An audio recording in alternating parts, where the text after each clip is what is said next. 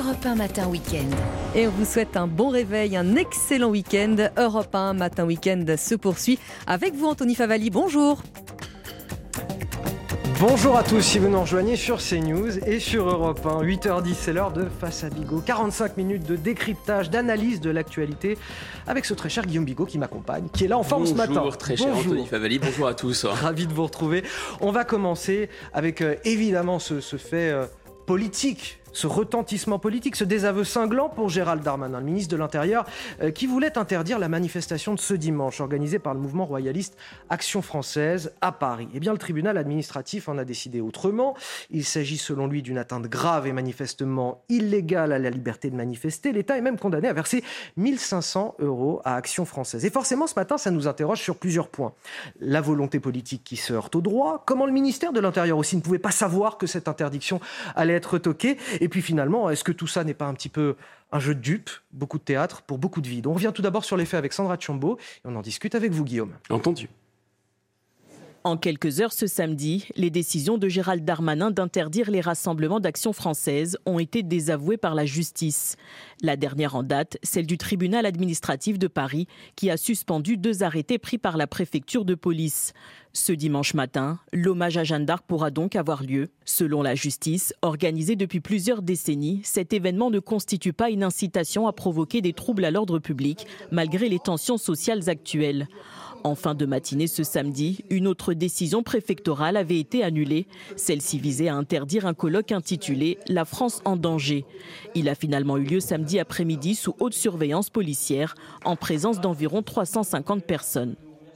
Guillaume Bigot, c'était prévisible, c'était écrit, on en a déjà parlé sur ce même plateau euh, hier. Comment Gérald Darmanin pouvait-il ne pas se douter euh, que certaines des interdictions qui ont été prononcées par la préfecture allaient être retoquées? Est-ce que ce n'est pas, ce que je disais tout à l'heure finalement, un petit peu un jeu de dupe du grand théâtre politique?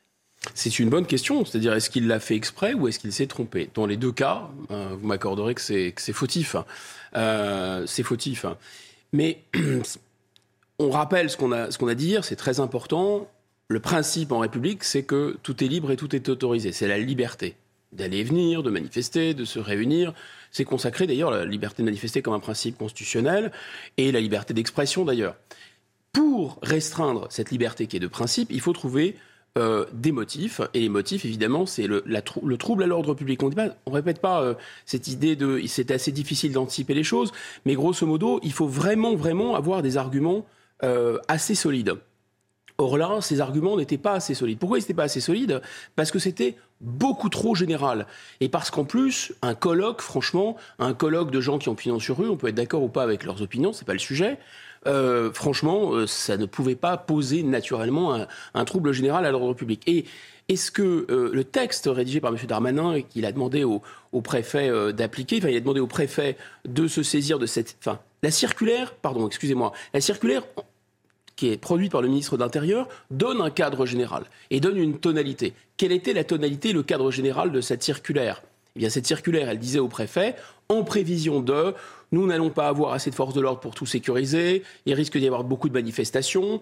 Ensuite, attention, je ne veux rien de ce qui relève de l'extrême droite de près ou de loin. C'est là où on peut se demander s'il n'y a pas une manœuvre politique qui est double. Manœuvre politique parce qu'il y a la volonté d'assimiler les manifestations qui, s'étaient déroulées la semaine dernière, qui étaient franchement choquantes, avec des gens qui étaient franchement des fascistes, avec cagoulés dans Paris qu'ils n'avaient pas interdit. Et aujourd'hui, tout et n'importe quoi qui se réclamerait de la droite euh, euh, de près ou de loin. Et puis surtout, comme il n'a pas réussi la semaine dernière, il essaye de se rattraper. Le problème, c'est que c'est évidemment très maladroit. L'autre manipulation, outre le fait de vouloir se faire rattraper ou de vouloir faire oublier son erreur de la semaine dernière, ou ce qui a été perçu comme une erreur, parce que là, il y a quand même eu un énorme cafouillage. La semaine dernière, il a envoyé M. Nunez, le préfet de police de Paris, défendre le fait que cette manifestation de Nervis en plein, en plein Paris cagoulé avait été autorisée. Et puis ensuite, il a déjugé M.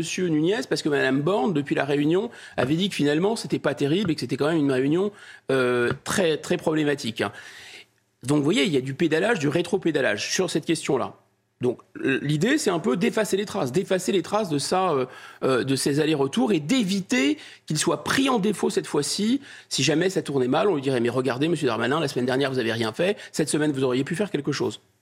Et il y a un deuxième motif que j'annonçais, qui à mon avis la volonté de tout amalgamer parce que M. Darmanin, il se positionne comme le meilleur ennemi du Rassemblement national. C'est celui qui dit à Mme Le Pen, vous êtes un peu molle, un peu molle, moi je suis plus dur que vous, je serai plus dur que vous avec l'immigration, mais en fait, euh, par contre, vous êtes hors du cercle républicain, euh, vous, vous auriez un lien de près ou de loin avec euh, les années 30, la montée du fascisme, etc. Donc, vous voyez, c'est vraiment la volonté de tout amalgamer. Mais c'est un râteau.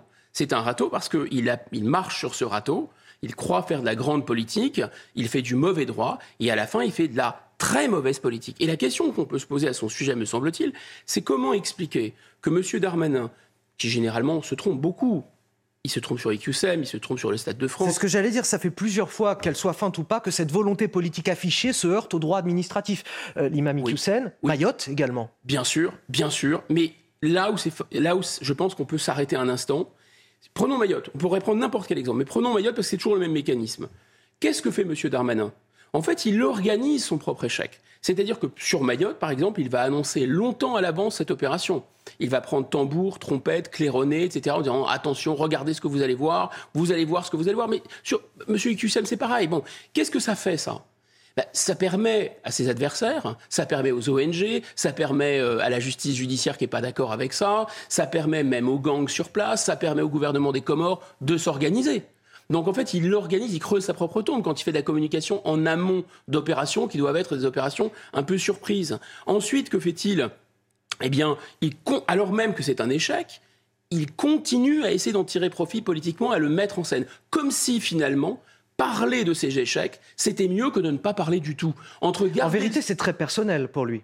Mais c'est personnel, mais c'est surtout très paradoxal parce que normalement, moi, je ne suis pas contre la communication. La communication en politique, c'est important. Mais quand vous avez une réussite, moi, je pense que c'est bien de mettre en scène votre réussite, euh, de la mettre en avant, de mettre des guirlandes, prendre des trompettes, des tambours. Mais quand vous allez d'échec en échec, vous ne pouvez pas claironner et bomber le torse autour de vos échecs. C'est ça qu'on ne comprend pas avec M. Darmanin. Parce que la situation de l'ordre public, pourquoi il y a autant de tensions, pourquoi les manifestations dégénèrent, pourquoi d'ailleurs les policiers, c'est aussi politiquement pas très bon pour lui, ne sont même pas reçus pour les chefs de l'État, euh, pourquoi il y a cette espèce de fébrilité qui est dans tous les domaines? Parce qu'on sent quand même un divorce entre le gouvernement et les Français. Et vous voyez, hein, l'histoire du drapeau européen, on en a parlé hier, euh, les portraits du chef de l'État qui vont être obligatoires dans toutes les mairies, euh, les policiers qui débarquent le matin chez des, retraités qui ont posté quelque chose sur Facebook qui n'était pas très aimable pour le chef de l'État.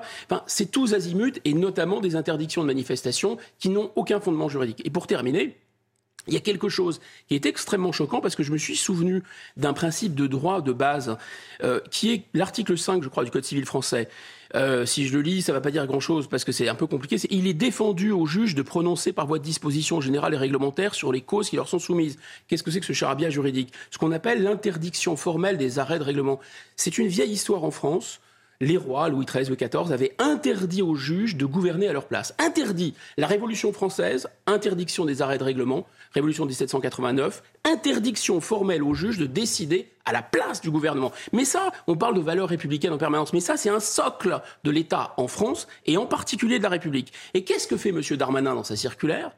Il dit, bah, les juges décideront, ils verront bien les juges. Mais c'est précisément, Monsieur Darmanin, un des fondements de la République et même de l'État en France sur plusieurs siècles, de ne pas laisser les juges décider et, quand on est au pouvoir, d'assumer les responsabilités du pouvoir. Et là, ce qui est incroyable, c'est qu'on a à la fois je rate, je claironne quand je rate et je n'assume même pas mes responsabilités et je, et je renvoie la patate chaude aux juges. Non mais on marche vraiment sur la tête. Bon, ce grand théâtre politique, Guillaume Bigot, il se joue aussi du côté des, Républicains ce matin. La Macronie a un problème avec la vérité. Ce sont les mots de Bruno Retailleau, euh, le chef de file des sénateurs LR, une interview au vitriol dans le Parisien aujourd'hui en France, dans laquelle Emmanuel Macron en prend littéralement pour son grade. Jupiter devenu Gulliver, qui annonce des dépenses à tout va, qui compense son impuissance par une surcommunication on sent que ça va pas être simple pour le gouvernement de trouver des majorités de projets avec euh, les LR euh, au Parlement. Les détails tout d'abord de cet entretien avec euh, Mathilde Ibanez.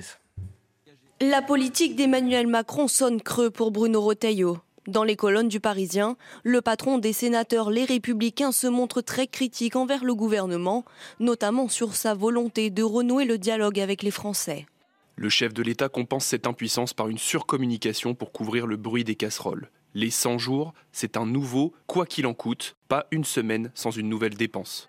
Bruno Rotaillot s'attaque aussi à la politique migratoire du gouvernement, notamment sur son projet immigration. Ce texte n'en finit plus d'être programmé, déprogrammé, puis reprogrammé.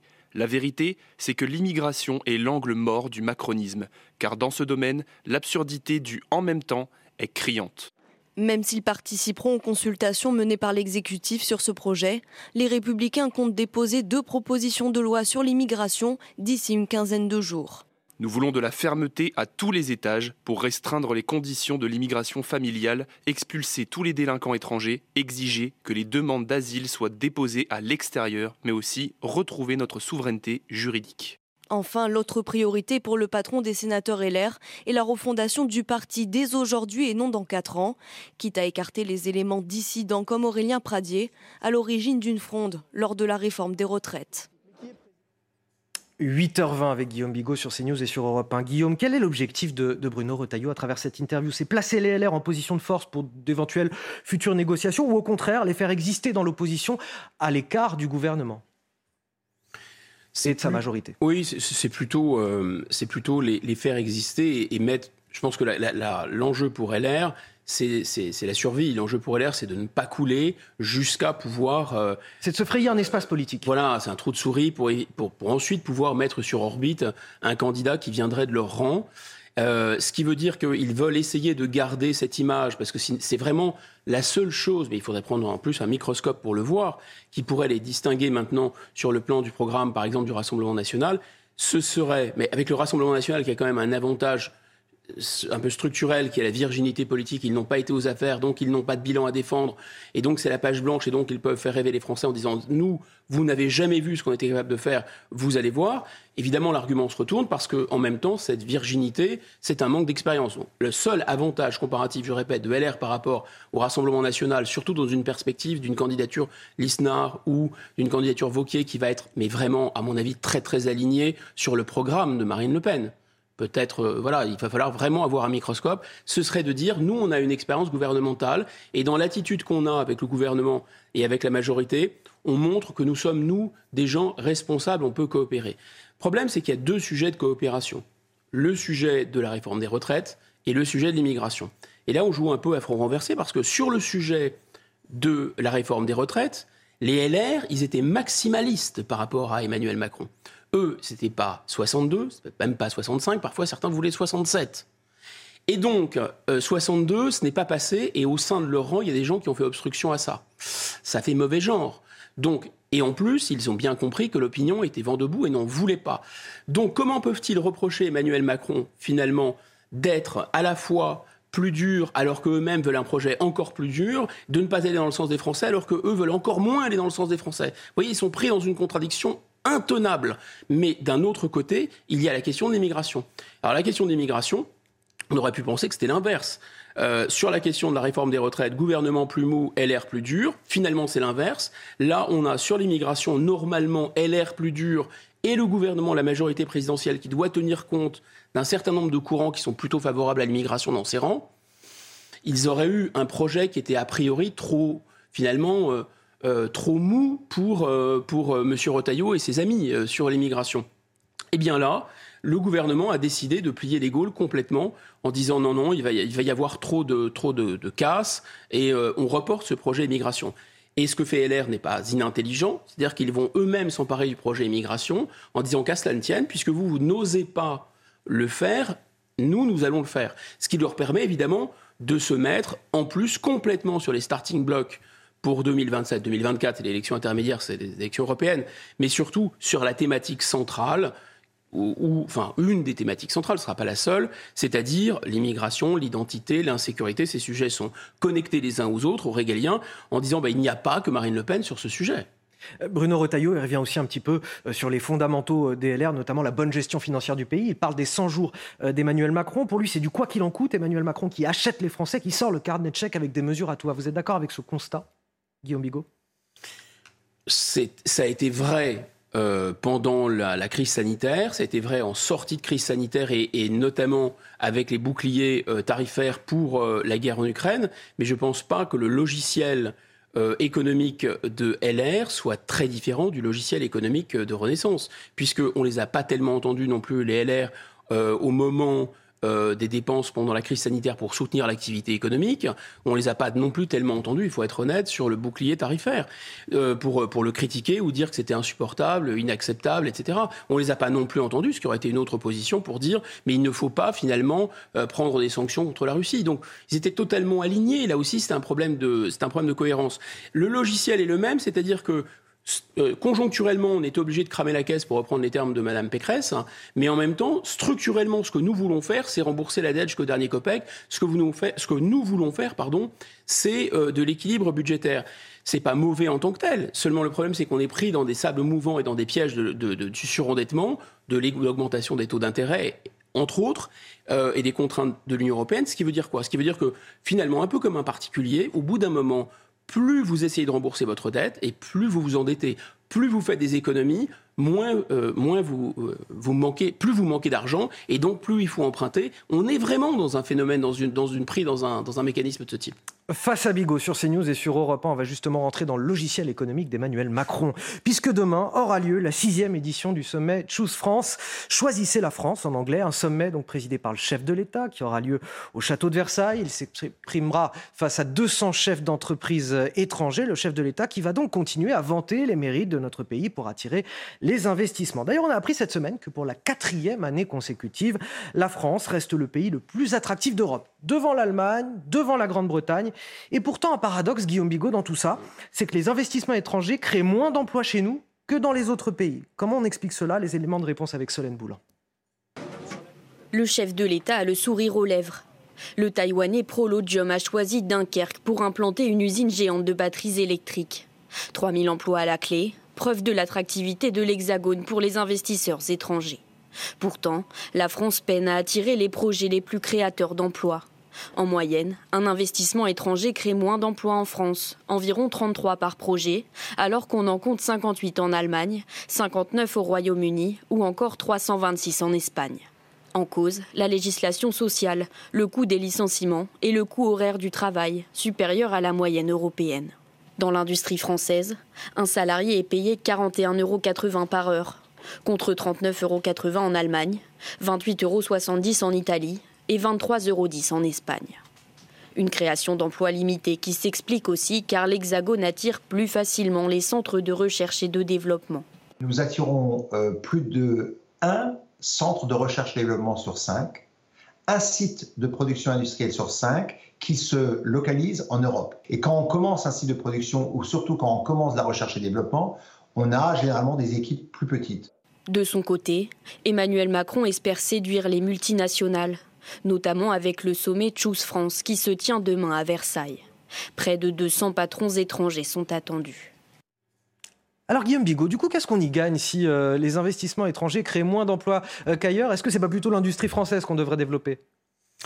Bien sûr que oui, mais, mais finalement, euh, ce discours consistant à dire la France est un pays répulsif au plan économique, il y a tellement de prélèvements obligatoires, on s'en sortira jamais, c'est la fin de tout, de toute façon on est, on est fichu comprends pas très bien pourquoi des étrangers, à moins qu'ils soient sadomaso, euh, viennent investir en France. Si vous voulez, Donc vous me dites déjà dans un premier temps, on peut se réjouir quand même bah, d'attirer les capitaux Il y a la démonstration presque chimiquement pure ou économiquement pure que la France n'est pas un espace à l'échelle du monde économiquement répulsif. Ou alors, il faut qu'on m'explique, mais je comprends pas très bien.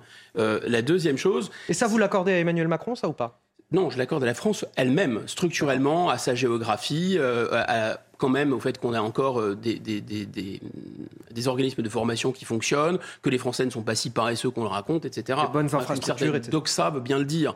Des bonnes infrastructures, des transports, euh, etc. De l'énergie jusqu'à peu, qui était peu coûteuse en raison du nucléaire, etc. Bon.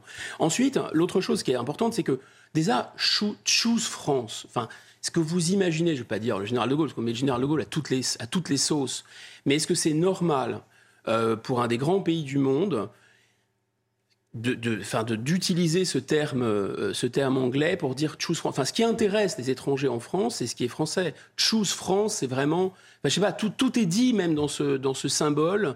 C'est vraiment, il y a quelque chose comme ça d'une servilité, de, de se mettre à plat pour dire, oh, venez chez nous, tout est acheté, c'est la grande braderie, on liquide tout, venez. Ah, je pensais que c'était le vocabulaire anglo-saxon qui vous dérangeait, le fait que ce soit dit en anglais. Mais c'est la même chose. C'est-à-dire que ça, ça, ça dénote un état d'esprit tel que on veut absolument Souvent, c'est un peu de la psychologie de base. C'est-à-dire quand vous voulez trop séduire et trop vous couper en quatre, ça va pas nécessairement attirer les gens.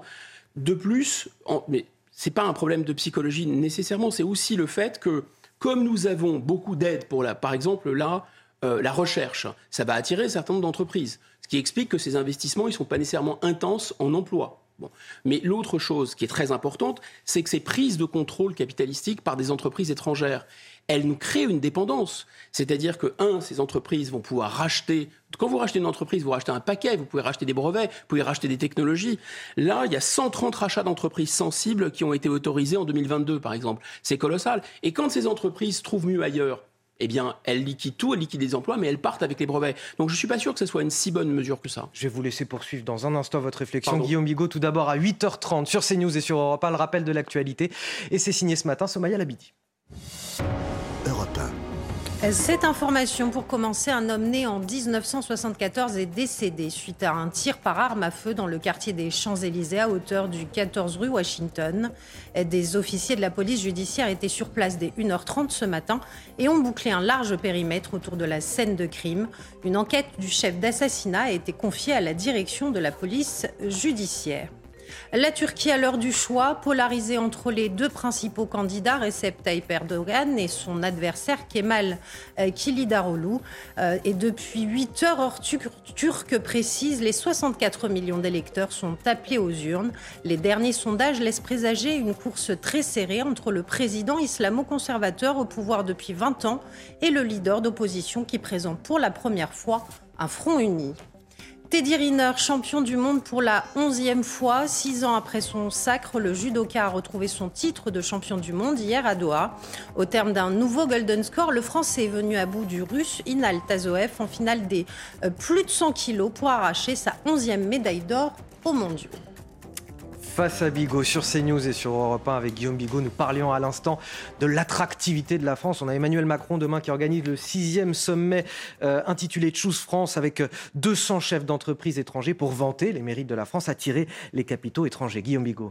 Je, pense que si vous voulez, il ne faut pas critiquer pour critiquer. Le président de la République essaye de sauver la casse. On est dans, un, dans une boîte. On est dans un repère orthonormé dans lequel on ne peut pas faire grand-chose finalement pour se réindustrialiser. Je vais essayer de vous l'expliquer. Et attirer des capitaux étrangers, c'est pas mal en tant que tel c'est un peu essayer d'essayer de, limiter la casse. Je vous parlais tout à l'heure euh, des aides, par exemple, en matière de recherche, les fameux crédits d'impôt recherche, qui ont eu un petit effet.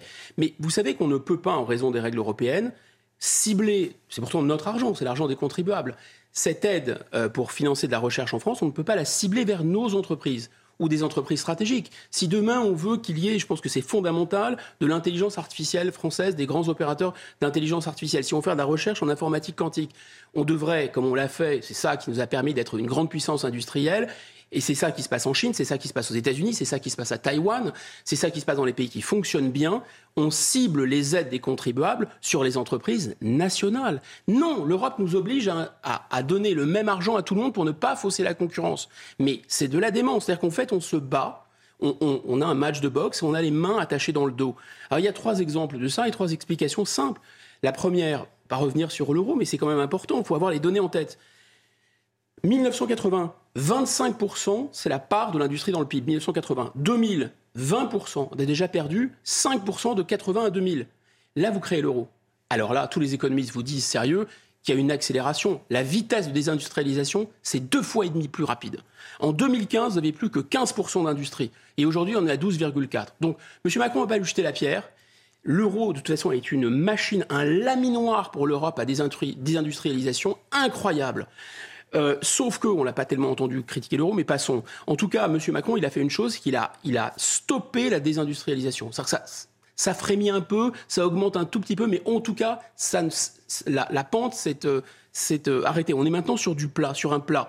À titre de comparaison, 25% pour l'Allemagne. Alors pourquoi l'euro, c'est fondamental? Mais parce qu'on nous explique tout le temps, les perroquets, là, oui, mais alors il y a trop de charges, baisser les charges. Mais c'est pas complètement faux, puisqu'on n'est pas compétitif suffisamment. Donc si on baisse les charges, peut-être qu'il y aura plus de compétitivité, mais imaginez que vous baissez la valeur de votre monnaie, et c'est ce qui se passe quand vous avez un déficit. On a un déficit commercial énorme. Quand on a un déficit commercial énorme et que la monnaie peut fluctuer, eh bien la monnaie est dévaluée. Si la monnaie est dévaluée, ça rend vos produits plus compétitifs. Il n'y a pas besoin de faire sauter la Sécu, il n'y a pas besoin de faire sauter les hôpitaux, il n'y a pas besoin de déshabiller euh, les, magistrats, euh, les policiers ou l'armée. Donc vous, vous faites ça à travers la monnaie. Nous n'avons plus cette monnaie. Ce qui est très intéressant, c'est que l'Allemagne, elle, elle arrive à avoir un avantage énorme grâce à cette monnaie, puisqu'à l'inverse, sa monnaie, elle, elle n'est euh, pas suffisamment faite pour sa productivité, ses excédents. Ces excédents, finalement, c'est nous qui les payons. Ensuite, le protectionnisme. Vous ne pouvez pas protéger des industries sensibles. Il ne s'agit pas de tout protéger. Mais quand vous voulez faire émerger une informatique quantique française, une intelligence artificielle française, mais il faut un moment protéger. Si vous ne le faites pas, jamais vous n'existerez. Et ensuite, subventionner les entreprises, je vous en ai parlé. Donc, vous voyez, on est dans un, dans un mécanisme qui, c'est un étau qui écrabouille notre industrie. Et donc, effectivement, Choose France et la grande braderie venaient acheter tout, tout était à vendre bah, c'est la seule chose qui reste à faire. Guillaume Bigon va parler d'un sujet qui intéresse certainement beaucoup de ceux qui nous écoutent aujourd'hui, le matraquage fiscal ah. des Français. Il est ressenti par euh, les deux tiers d'entre eux et on va en parler avec vous, Somaya Labidi. J'ai envie de dire, ce, matraquage, ce sentiment de matraquage fiscal, euh, ce n'est pas qu'une impression. Absolument, Anthony, puisque nous sommes les champions d'Europe de la ponction euh, fiscale avec 47,5% de prélèvements obligatoires selon l'INSEE contre 41,5% dans tous les autres pays membres de l'Union européenne. Et selon cette étude IFOP réalisée pour les contribuables associés et parue dans le JDD, 66% euh, des sondés estiment que le montant euh, des impôts et des taxes est bien trop important. À l'inverse, 34% des personnes interrogées euh, considèrent le niveau d'imposition comme acceptable. Si on regarde maintenant par, 30, par tranche d'âge, pardon, pour 72% des 50-64 ans, le taux d'imposition est trop lourd. A contrario, quand on regarde chez les plus jeunes, euh, seul 1 sur 2 l'estime trop lourd. Somaya, les sondés qui trouvent aussi que leurs impôts sont mal utilisés. Absolument, et c'est bien là que ça pêche, Anthony, puisque 59% euh, des sondés sont mécontents de la qualité des services publics. Et en tête de liste, euh, pour 8 personnes interrogées sur 10, la qualité et l'efficacité l'efficacité des services de l'hôpital se sont euh, fortement dégradés, suivent l'éducation avec 74% des sondés qui disent constater une dégradation des services, puis en viennent ensuite la sécurité à 68%, la justice et enfin les transports à 57% de mécontents. Merci Somaya Labidi. Guillaume Bigot, si je dois résumer, en somme, les Français estiment être trop ponctionnés mm. et, in fine, ils n'en ont pas pour leur argent. Oui, mais si vous voulez, euh, je crois que c'est vraiment le lien entre les deux. C'est-à-dire, euh, c'est le, rapport de l'impôt. C'est-à-dire que, est-ce que les Français, si on leur posait la question, parce qu'il faut voir comment la question est posée, est-ce que vous êtes est-ce que vous payez trop d'impôts? Mais quelle personne qui est imposée va vous dire non, euh, je ne paye pas assez d'impôts, s'il vous plaît, taxez-moi encore? La réponse est quasiment dans la question. Mais la même personne, si vous dites est-ce que vous voulez davantage de services et de services publics, euh, que ça soit mieux remboursé par exemple, vous dire oui. Donc c'est typiquement une question de piège. Je pense que si vous reformulez la question, vous dites aux Français, écoutez, est-ce que vous voulez taxer comme aux États-Unis à 24,5 mais grosso modo avoir une espérance de vie plus faible, avoir une criminalité explosive, avoir un système éducatif euh, écrasé par rapport à ce qu'on a chez nous, euh, des inégalités absolument insupportables. Est-ce que ça vous plairait de faire comme les États-Unis, de passer à 24,5 ou est-ce que vous voudriez avoir quasiment le même taux de prélèvement obligatoire que le Danemark à 46,3 et avoir, comme le Danemark, une économie extrêmement efficace, des services publics extrêmement efficaces, euh, une industrie de pointe et quasiment pas de dette? Bah, à mon avis, les gens vont vous dire non, on préfère quand même une ponction fiscale importante. Donc, vous voyez, le matraquage fiscal, je pense qu'il est effectivement, et votre sujet est très bien posé, en lien avec ce qu'on obtient pour notre argent. On n'en a pas pour notre argent, c'est ça le problème. On n'est pas nécessairement en France contre un modèle euh, de répartition, de redistribution, etc. Je pense qu'il est vraiment dans l'ADN français, cette, euh, passion de l'égalité, comme disait Tocqueville. Le problème, c'est que euh, on paye de plus en plus, mais on a l'éducation euh, se dégrade, tous les euh, euh, classements PISA et autres en témoignent, le niveau devient effarant. L'hôpital, on a vu ce qu'il en était pendant le Covid, il est sorti totalement essoré la crise n'est pas réglée. L'insécurité, on en parle suffisamment sur ces plateaux. L'armée française, apparemment, elle aurait trois jours ou quatre jours de munitions en cas de guerre de haute intensité. Donc c'est ça qui est assez incompréhensible. Donc quand on regarde en structure, on se rend compte qu'effectivement, Euh, les dépenses sociales sont mouse costaud, mais on se rend compte aussi qu'il y a de l'argent peut-être à aller chercher. Il y a de l'argent à aller chercher sur la fraude fiscale, sur la fraude sociale. C'est très difficile d'estimer, mais on parle quand même de dizaines de milliards, hein, respectivement 80 milliards, 15 milliards.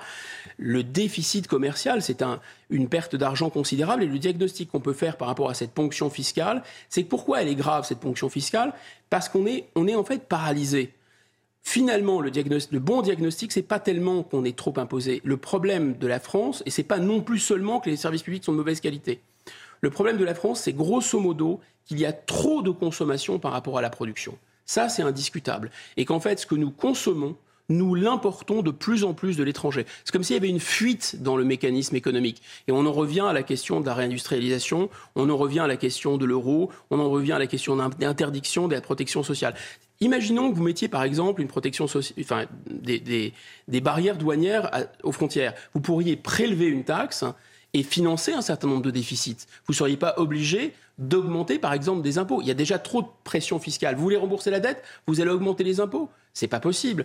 Mais inversement, si vous diminuez la pression fiscale, moi je suis pas pour, euh, je suis, plutôt tout à fait pour et pas contre diminuer la pression fiscale. Mais on est bien, il faut être logique. Si vous diminuez cette pression fiscale, il faut en face diminuer les services afférents. Mais est-ce que les Français sont d'accord pour ça? Est-ce que on le dit nous-mêmes. Euh, est-ce que l'hôpital est a suffisamment de moyens? Est-ce que les magistrats ont suffisamment de moyens? Etc. etc. Non. Bon, après, il ne faut pas rester buté. Il semble que sur un sujet comme l'éducation, l'éducation nationale, on peut dire un peu à la papa, peut être vécue. En tout cas, les gens votent avec leurs pieds quand ils en ont les moyens. Ils vont vers l'enseignement, et notamment l'enseignement primaire et secondaire privé. Il y a bien quand même un problème d'efficacité dans le service public. 8h41 sur CNews et sur Europe 1, face à Bigot. Avec Guillaume Bigot, on va continuer à décrypter l'actualité et parler de notre système de santé, puisqu'à partir de ce dimanche, les soignants non vaccinés contre la Covid-19 peuvent officiellement réintégrer leur poste. L'obligation vaccinale a été levé par décret aujourd'hui. Des soignants suspendus depuis près de, deux ans maintenant. Le nombre de personnes concernées est, quand même assez réduit, 0,3% hein. sur les 2 700 000 personnes concernées par cette obligation vaccinale. Pourtant, cette question, a quand même été épidermique. Elle a beaucoup divisé la société française et notamment parmi les personnels soignants eux-mêmes. Le reportage, Célia Barotte et Sandra Tchombo. Les soignants non vaccinés bientôt de retour à l'hôpital, un sujet qui alimente les débats. Pour certains professionnels de santé, une évaluation au cas par cas est nécessaire. Je ne comprends pas pourquoi on ne protège pas cette sortie de suspension avec euh, une mise à jour des connaissances scientifiques. Parce qu'aujourd'hui, quand on se dit soignant, euh, on doit accepter de travailler dans un cadre de règles.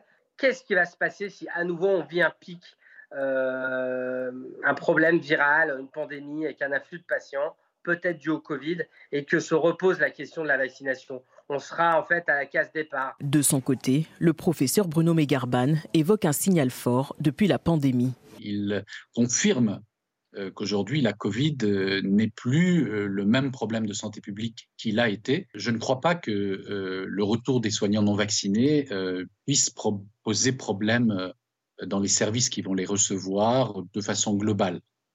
Néanmoins, ça n'empêche pas qu'au cas par cas, si le soignant réintégré avec une attitude euh, prosélyte euh, en défaveur du vaccin, eh bien qu'il faille euh, probablement le retirer d'un service. Ce retour des soignants non vaccinés n'est toutefois pas définitif. Si la pandémie repart, le gouvernement a la possibilité de les suspendre à nouveau. Guillaume Bigot, on sent que ça va être tendu quand même, cette réintégration au sein du milieu médical lui-même. Les avis sont, sont partagés. Ça va pas être une promenade de santé pour ceux qui veulent regagner leur service.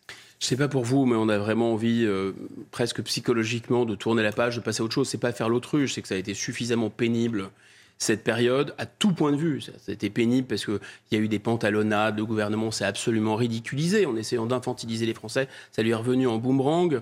Euh, il y a eu cette espèce de haine qui s'est développée. Des gens sont partis dans les délires euh, complotistes en imaginant que les vaccins contenaient de quoi les contrôler, voire les tuer. Enfin, des trucs absolument abracadabrantesques. Mais on a vu aussi quelque chose qui n'est pas très, pas très sympathique en France, c'est-à-dire la passion de la servilité, la passion de l'obéissance. Des gens qui veulent à tout prix euh, obéir aux injonctions parce que l'autorité dit que, alors on va faire et on congèle notre cerveau, on ne réfléchit pas.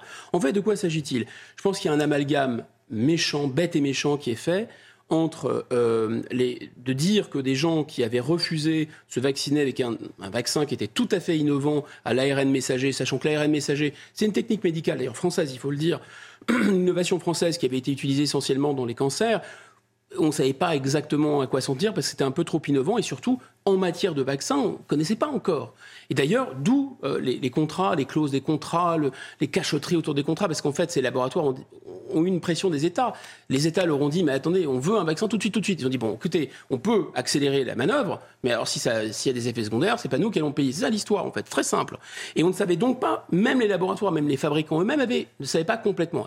Ne sont pas irresponsables. Ils savaient qu'il allait y avoir des effets secondaires, pas des effets secondaires monstrueux. Et d'ailleurs, il y en a. Certains sont graves, mais par rapport aux bénéfices, ça allait. Par contre, on ne connaissait pas exactement l'efficacité.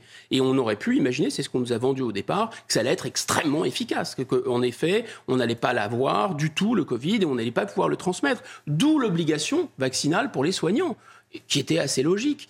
Mais ensuite, franchement, on, on, a vu les choses telles qu'elles étaient. C'est-à-dire que tout en étant vacciné, on pouvait avoir le Covid, tout en étant vacciné, on pouvait transmettre.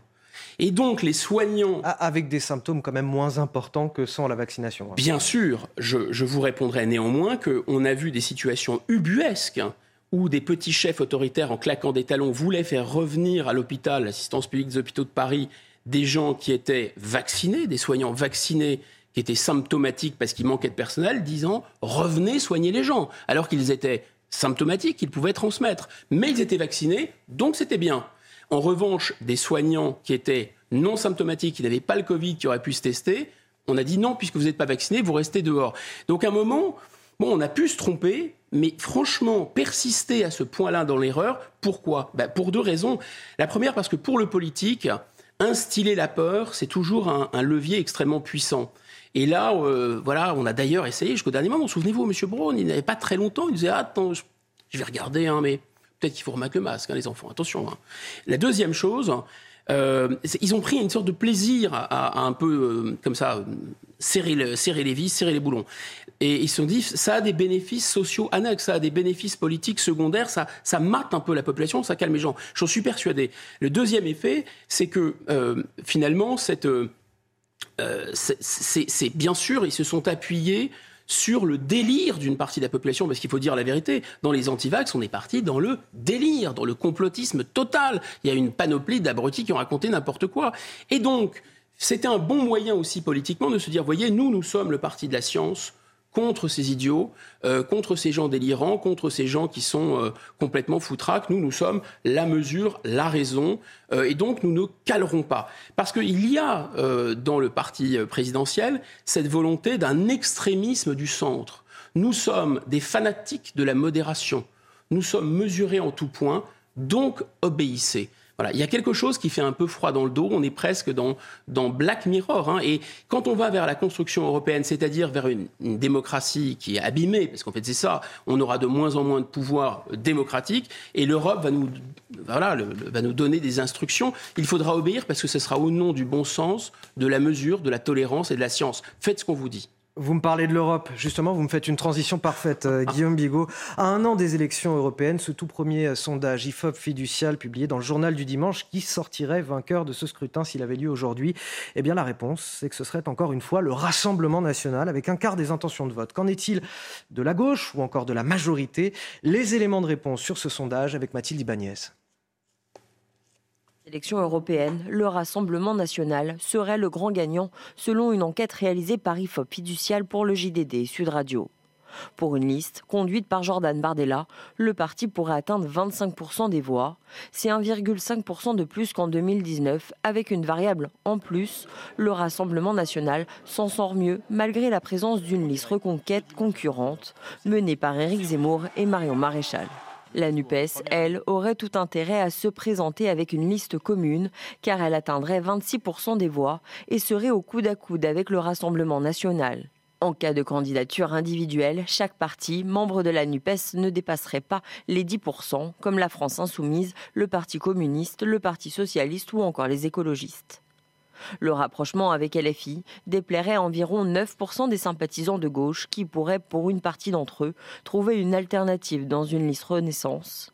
Le parti présidentiel, lui, pâtit d'un vote de sanction avec 19% d'intention de vote et 22% en cas de gauche unie. Ces six points d'écart avec le Rassemblement national, bien loin du petit point qui les avait différenciés lors des dernières élections européennes en 2019. Guillaume Bigot, pourquoi le Rassemblement national domine ces élections?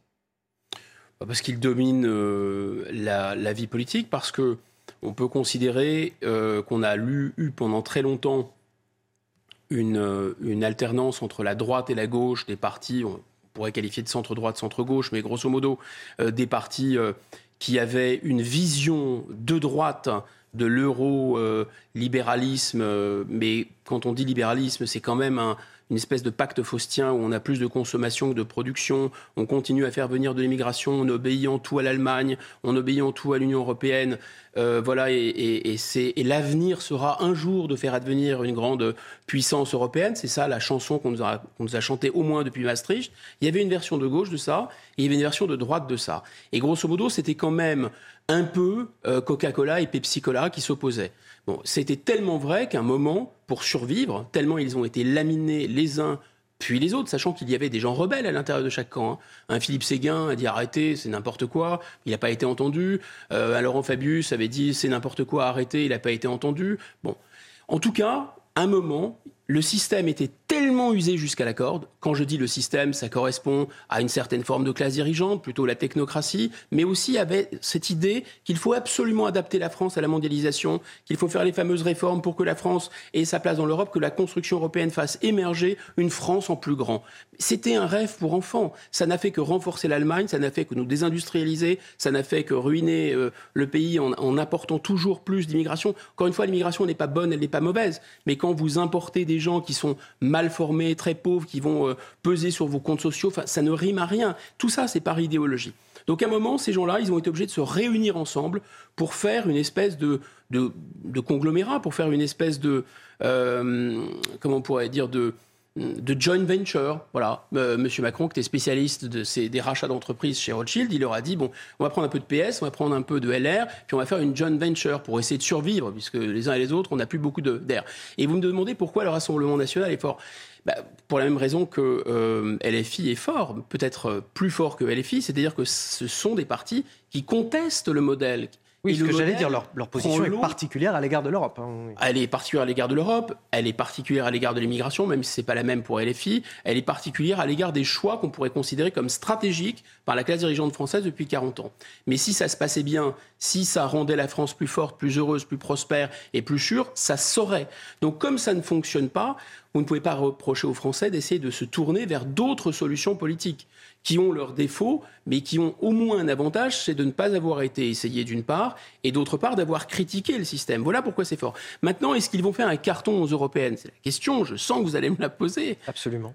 Alors, alors allons-y, on va essayer d'y répondre. On va vous faire sortir votre boule de cristal, mais bon, allez-y. Non, non j'ai pas de boule de cristal du tout, mais par contre, euh, je constate qu'il y a, euh, dans les élections européennes, euh, finalement, d'abord une très faible participation euh, quand on dit qu'on va construire l'Europe avec une démocratie qui s'appuiera sur le Parlement européen, ça fait quand même très peur, puisqu'il n'y a personne ne connaît les députés européens, personne ne connaît les groupes parlementaires aux députés européens, il n'y a pas de peuple européen, je ne reviens pas là-dessus.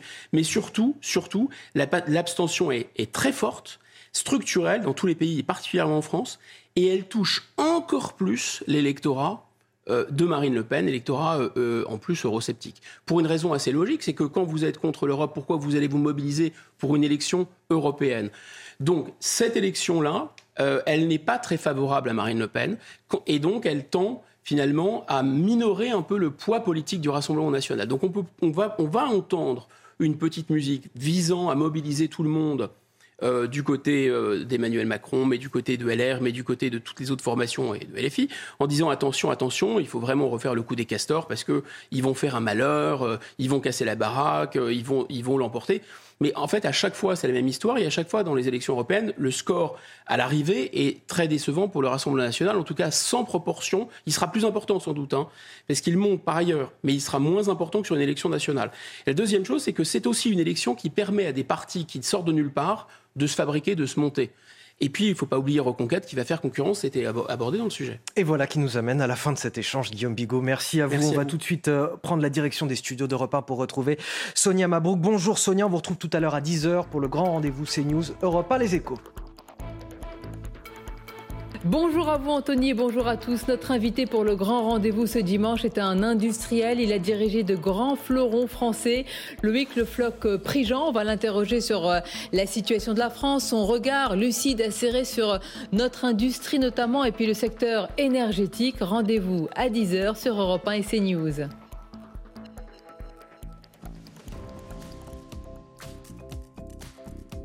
Merci Anthony Favali, merci Sonia Mabrouk. Rendez-vous à 10h et à dimanche prochain pour euh, vous Anthony. Et bonjour Frédéric Tadei, quel est votre programme aujourd'hui? Bonjour Lénaïque.